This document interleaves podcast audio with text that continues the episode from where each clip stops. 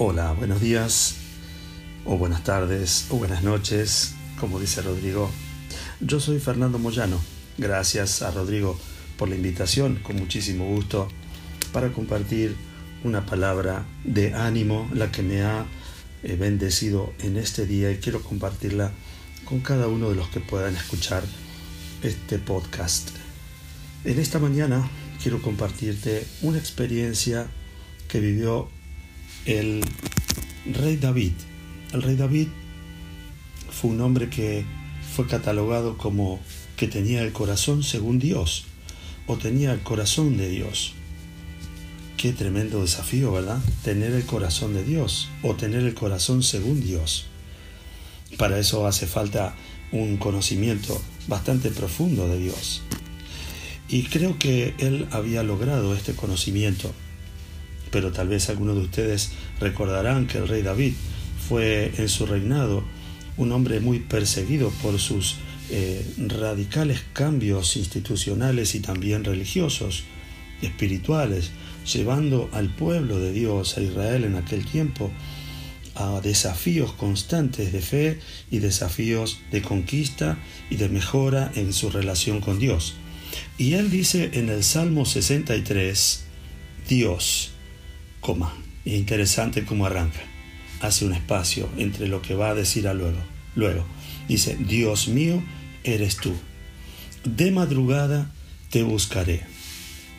Mi alma tiene sed de ti, mi carne te anhela. En tierra seca y árida donde no hay aguas, para ver tu poder y tu gloria. Así como te he mirado en el santuario, porque mejor es tu misericordia que la vida. Hasta el versículo 3 y, termina diciendo, mis labios te alabarán. El 4 dice, así te bendeciré en mi vida, en tu nombre alzaré mis manos. Qué declaraciones tan profundas. La poesía hebrea es una poesía profunda en relación del hombre con Dios. Es una relación vertical, pero también es horizontal porque tanto cuanto más nos, nos, comunicamos y mejoramos nuestra relación con Dios, nuestro Creador y Señor, nuestra relación eh, con los, nuestros semejantes también va a mejorar. Pero en este momento David estaba angustiado y él lleva en, el desierto, a, he llevado, perdón, a una, a una relación de búsqueda y dice cosas como Dios Dios mío eres tú. Es el primer lugar.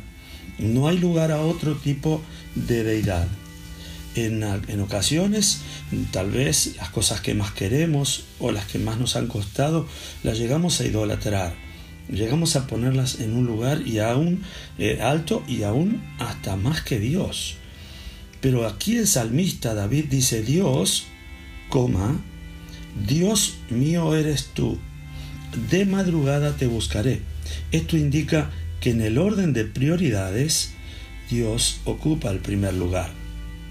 Y luego se suceden una serie de declaraciones como mi alma tiene sed de ti, mi carne te anhela.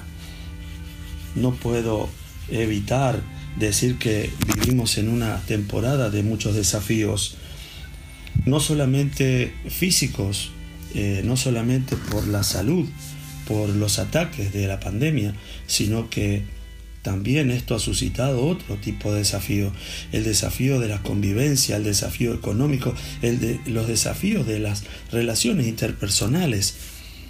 Pero todo comienza con ubicar a Dios en el primer lugar. De madrugada te buscaré. Aquel o aquellos que ponen a Dios en primer lugar logran entonces controlar el resto de la escala de valores. Logran tener claridad de cómo caminar el resto del día, logran tomar las mejores decisiones, logran las mejores decisiones. Cuando dice mi alma tiene sed de ti, todos sabemos que somos tripartitos, que nuestra vida está compuesta de espíritu, de alma y de cuerpo, y nuestra psiquis, nuestra alma, nuestra mente, necesita de Dios. Dice el salmista, tiene sed de ti. El tener sed de, de Dios indica sequedad. Los médicos dicen que cuando uno eh, tiene sed es porque ya empezó a deshidratarse. En el ámbito espiritual yo te quiero desafiar a que no esperes a tener sed de Dios para acercarte a Dios. Acércate antes. Pero si tienes sed de Dios, es bueno, porque el único que puede saciar tu sed interna, el desafío interno, la desesperación interna, es Dios. Dios es el creador de tu vida y Él puede hacerlo. Mi carne te anhela, dice, porque nuestro cuerpo se nutre de la presencia de Dios. Todo aquel que se acerca a Dios no solo sacia su alma, su psiquis, su espíritu, sino que su cuerpo siente el efecto positivo de acercarse a su Creador. Dice que el ambiente en que esto puede suceder es en tierra seca y árida donde no hay aguas. Entonces, ¿qué puede vivir en un ambiente de, de sequedad? Solo aquel que se acerca a Dios tiene frescura de espíritu y frescura de alma. Así que hoy quiero eh, desafiarte a que te acerques a Dios para ver su poder y su gloria y también entrar a su santuario, entrar a su presencia y disfrutar del río de Dios que no solamente sacia, sino que inunda nuestro ser y nos capacita para todo lo demás que debamos hacer. Los desafíos en Dios son posibles, porque mejor es su misericordia que la vida misma y terminamos diciendo, nuestros labios te alabarán.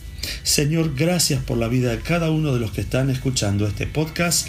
Los bendigo y que tengan un día maravilloso. Hasta aquí esta reflexión del Salmo 63, Dios y sus detalles.